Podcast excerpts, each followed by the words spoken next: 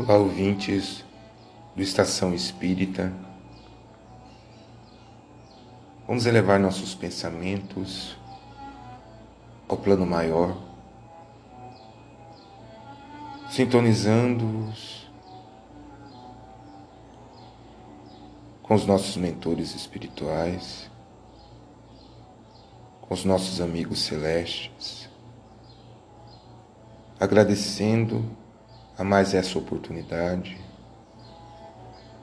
e louvando o nome de nosso Senhor Jesus Cristo todos os dias. Assim seja. Iniciaremos o Estação em um pequeno trecho do livro Sinal Verde de Chico Xavier, pelo espírito de André Luiz. Auxílios sempre possíveis.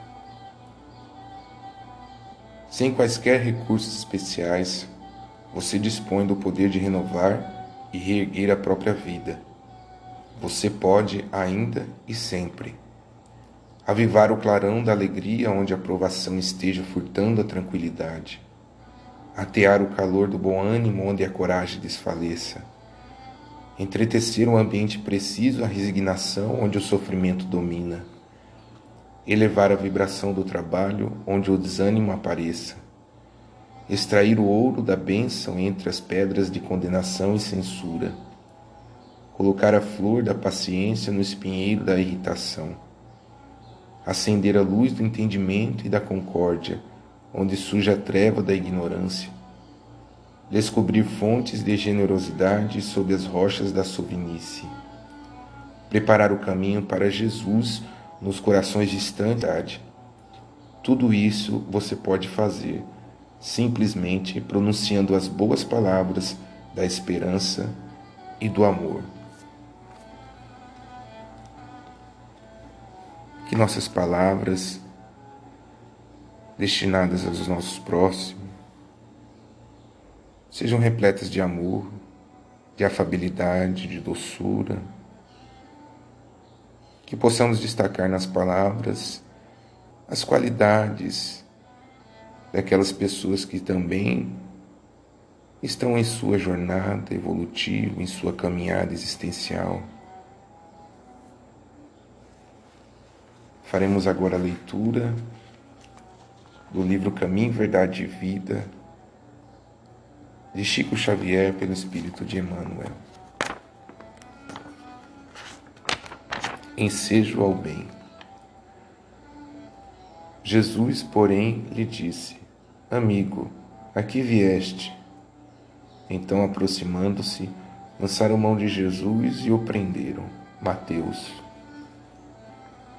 É significativo observar o otimismo do Mestre, prodigalizando oportunidades ao bem, até o fim de sua gloriosa missão de verdade e amor junto dos homens cientificara-se o Cristo com respeito ao desvio de Judas, comentara amorosamente o assunto na derradeira reunião mais íntima com os discípulos. Não guardava qualquer dúvida relativamente aos suplícios que o esperavam. No entanto, em se aproximando, o cooperador transviado beija-o na face, identificando-o perante os verdugos, e o mestre, com sublime serenidade, recebe-lhe a saudação carinhosamente e indaga: Amigo, a que vieste? Seu coração misericordioso proporcionava ao discípulo inquieto o ensejo ao bem até o derradeiro instante. Embora notasse Judas em companhia dos guardas que lhe efetuariam a prisão, dá-lhe o título de amigo. Não lhe retira a confiança do minuto primeiro, não o maldiz, não se entrega a queixas inúteis, não o recomenda à posteridade com acusações ou conceitos menos dignos. Nesse gesto de inolvidável beleza espiritual, ensinou-nos Jesus que é preciso oferecer portas ao bem até a última hora das experiências terrestres, ainda que, ao término da derradeira oportunidade, nada mais reste além do caminho para o martírio ou para a cruz dos supremos testemunhos. passagem importante do livro Caminho, Verdade e Vida, em que Jesus nos convida que até mesmo em meio às mais duras provações, para que nos mantemos confiantes e serenos nos desígnios divinos. Que nós possamos desvencilhar de todo medo, de todo melindre, com relação ao nosso caminho espiritual. Faremos a leitura de pequeno trecho do livro Conflitos Existenciais, psicografado por Divaldo Franco e ditado pelo espírito de Joana de Ângeles.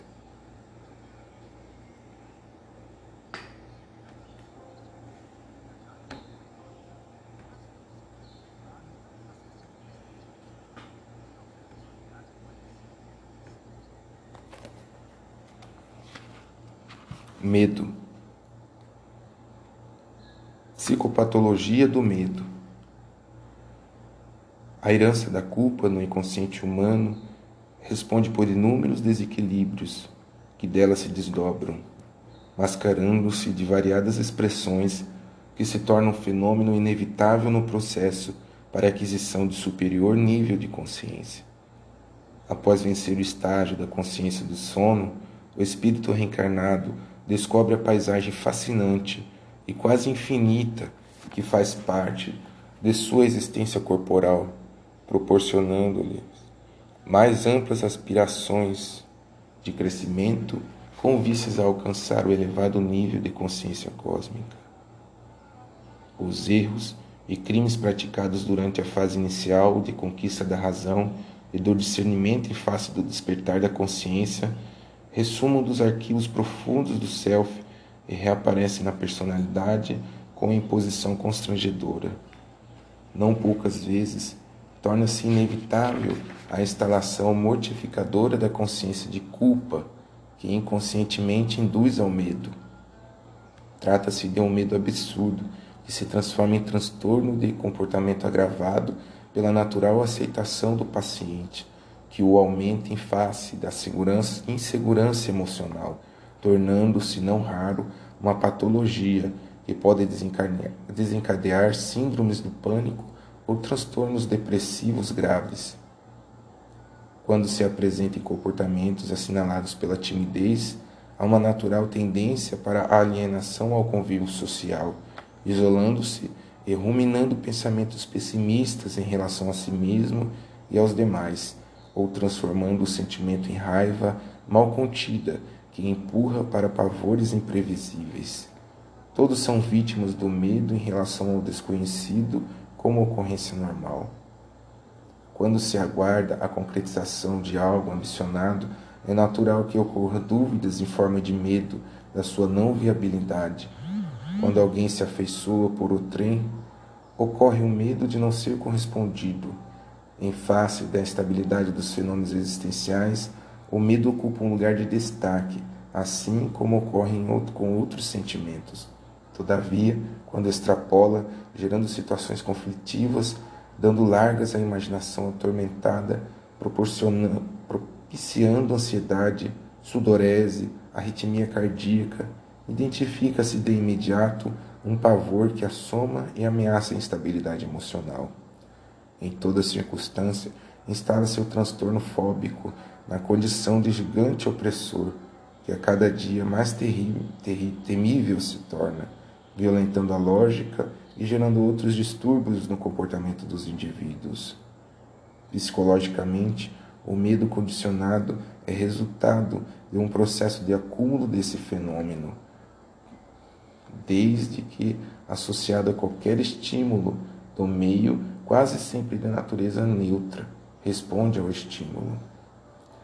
Quase sempre cultivado, deveria ser racionalizado, a fim de inutilizar-se-lhe a procedência, para constatar que tem origem maior na imaginação receosa do que em fator real de desequilíbrio e de prevenção do perigo. Pode-se afirmar que existem fatores endógenos e exógenos que respondem pela presença do medo. No primeiro caso, os comportamentos infelizes de reencarnações anteriores imprimem nos refúgios do perispírito, que, por sua vez, instala no inconsciente profundo as matrizes do receio ser, de ser identificado, descoberto como autor dos danos que foram produzidos noutrem, e procurou ignorar, mascarando-se de inocente. Nesse sentido, podemos incluir as perturbações da natureza espiritual, em forma de sutis obsessões, consequências daqueles atos inditosos que ficaram sem regularização no passado. No segundo caso, as atitudes educacionais no lar, os relacionamentos familiares agressivos, o desrespeito pela identidade infantil, as narrativas apavorantes nas quais muitos adultos se comprazem atemorizando as crianças, os comportamentos agressivos das pessoas, desenvolvem medos que adquirem volume à medida que o crescimento mental e emocional amplia a capacidade de conduta do educando. Ao mesmo tempo, os apavorantes fenômenos sísmicos que periodicamente varrem o planeta, ceifando vidas, destruindo cidades e ameaçando outras, o virulento terrorismo político internacional, a violência urbana, as injustiças sociais profundas, a competição perversa pela projeção no mundo dos negócios, dos divertimentos, do poder de qualquer natureza, produzem medos naqueles cuja constituição emocional perturbada desde a infância pelos temores que lhe foram infundidos, desborda-se em pavores inquietantes. A impotência do ser humano diante dos fenômenos da natureza e a quase indiferença de algumas autoridades do mundo em relação aos seus governados geram medo de cada qual ser a próxima vítima, refugiando-se no silêncio e no temor que assalta ameaçador. Grande parte do noticiário da mídia lixo que se compraz em exaltar o esdrúxulo, o agressivo ao contexto social, o crime, contribui para a alucinação de alguns enfermos perversos que se sentem estimulados à prática de arbitrariedades, assim como desenvolve o medo da convivência, do relacionamento com os outros indivíduos, sempre vistos como futuros agressores. Esses medos sempre impedem o repouso, desencadeiam mais imaginativos receios, e, mesmo quando apoiados em ocorrências reais, aumentam de intensidade, tornando-se quase insuportáveis. Atormentam a vida e não evitam que ocorram os fenômenos desagradáveis, que se tenta evitar sem uma pedagogia apropriada. É como se aquilo que mais se teme sempre acontecesse, exatamente por estar registrada no cerne do ser a necessidade dessa experiência para vir a ser vivenciada para contribuir eficazmente em favor do amadurecimento psicológico, do crescimento cultural, da realização pessoal. Caminhos não percorridos prosseguem sempre como incógnitas desafiadoras. Nos tormentos, fenômenos de obsessão espiritual, a indução telepática do perseguidor faz, faz que o vitimado ressinta-se de tudo quanto à sua volta possa trabalhar pela sua recuperação, pela reconquista da saúde e do equilíbrio teleguiado pelo adversário invisível, experimenta o desconforto de que se deriva do medo que lhe é infligido, adotando conduta estranha, doentia. De maneira idêntica ocorre quando se está preocupado em demasia com a realização de um projeto que é muito importante ou de uma programação qualquer que se apresente como relevante. O cansaço, a não renovação do entusiasmo desencadeiam o medo de não ser bem sucedido passando-se a adotar essa postura desastrosa. Importante trecho do livro Conflitos Existenciais. A nos mostrar que o medo, as fobias, os transtornos emocionais as síndromes, o pânico, a aversão social. Tudo isso é indício de que temos que trabalhar o medo, o nosso temor ao futuro, que possamos, como Jesus, estar confiantes e serenos nos desígnios divinos, até nos últimos momentos de nossa jornada terrestre, que possamos ter essa confiança absoluta, essa fé indissolúvel.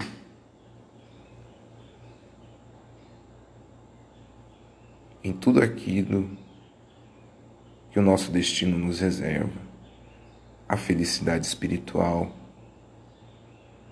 a evolução através dos mundos, das reencarnações. Faremos agora a leitura do Evangelho segundo o Espiritismo, obra de Allan Kardec. O sacrifício mais agradável a Deus. Portanto, se estás fazendo tua oferta diante do altar e te lembrar aí que teu irmão tem alguma coisa contra ti, deixa ali a tua oferta diante do altar e vai te reconciliar primeiro com teu irmão, depois virás fazer a tua oferta. Mateus. Quando Jesus disse: Vai te reconciliar primeiro com teu irmão e depois virás fazer a tua oferta ensinou que o sacrifício mais agradável ao Senhor é o dos próprios ressentimentos, que antes de pedir perdão ao Senhor, é preciso que se perdoe aos outros, e que se algum mal se tiver feito contra um irmão, é necessário tê-lo reparado. Somente assim a oferenda será agradável, porque proveniente de um coração puro de qualquer mau pensamento. Ela materializa esse preceito porque os judeus ofereciam sacrifícios materiais e era necessário conformar as suas palavras aos costumes do povo. O cristão não oferece prendas materiais, pois que espiritualizou o sacrifício, mas o preceito não tem menos força para ele. Oferecendo sua alma a Deus, deve apresentá-la purificada. Ao entrar no templo do Senhor, Deve deixar lá fora todo o sentimento de ódio e de animosidade, todo o mau pensamento contra seu irmão. Só então sua prece será levada pelos anjos ao pés do Eterno. Eis o que ensina Jesus por essas palavras: deixar ali, deixa ali a tua oferta diante do altar e vai te reconciliar primeiro com teu irmão, se queres ser agradável a Deus. Essa passagem nos fala sobre a prática do perdão.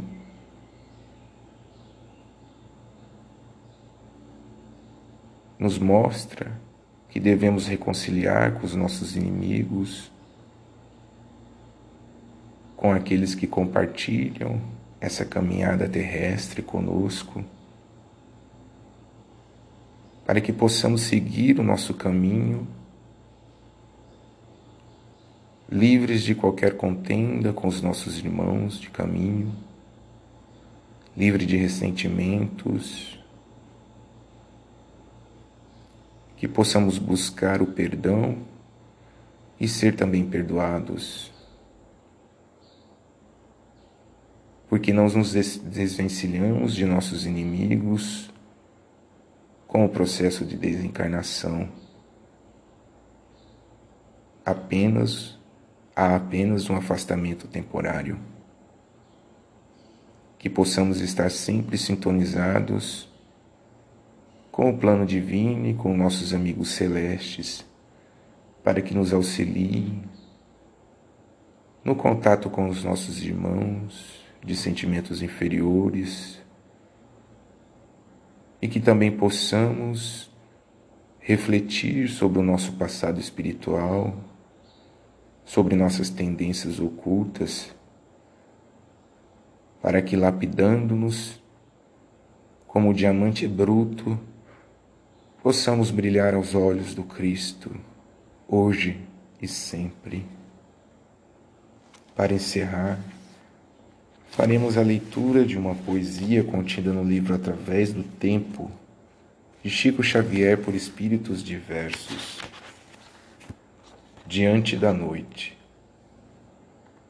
Clamando em toda a terra, há sofrimento insano, ao látego da dor que vibra estrada fora, abrindo sem cessar em sombra que apavora os conflitos do mal escuro e desumano.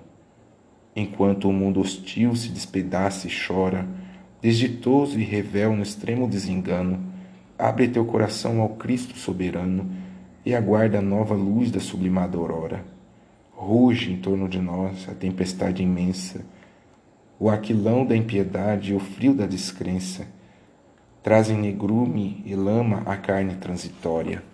Somente com Jesus a alma operosa e atenta vive acima da treva e acima da tormenta, prelibando o esplendor da suprema vitória.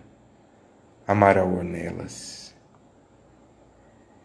Fiquem com Deus e até a próxima.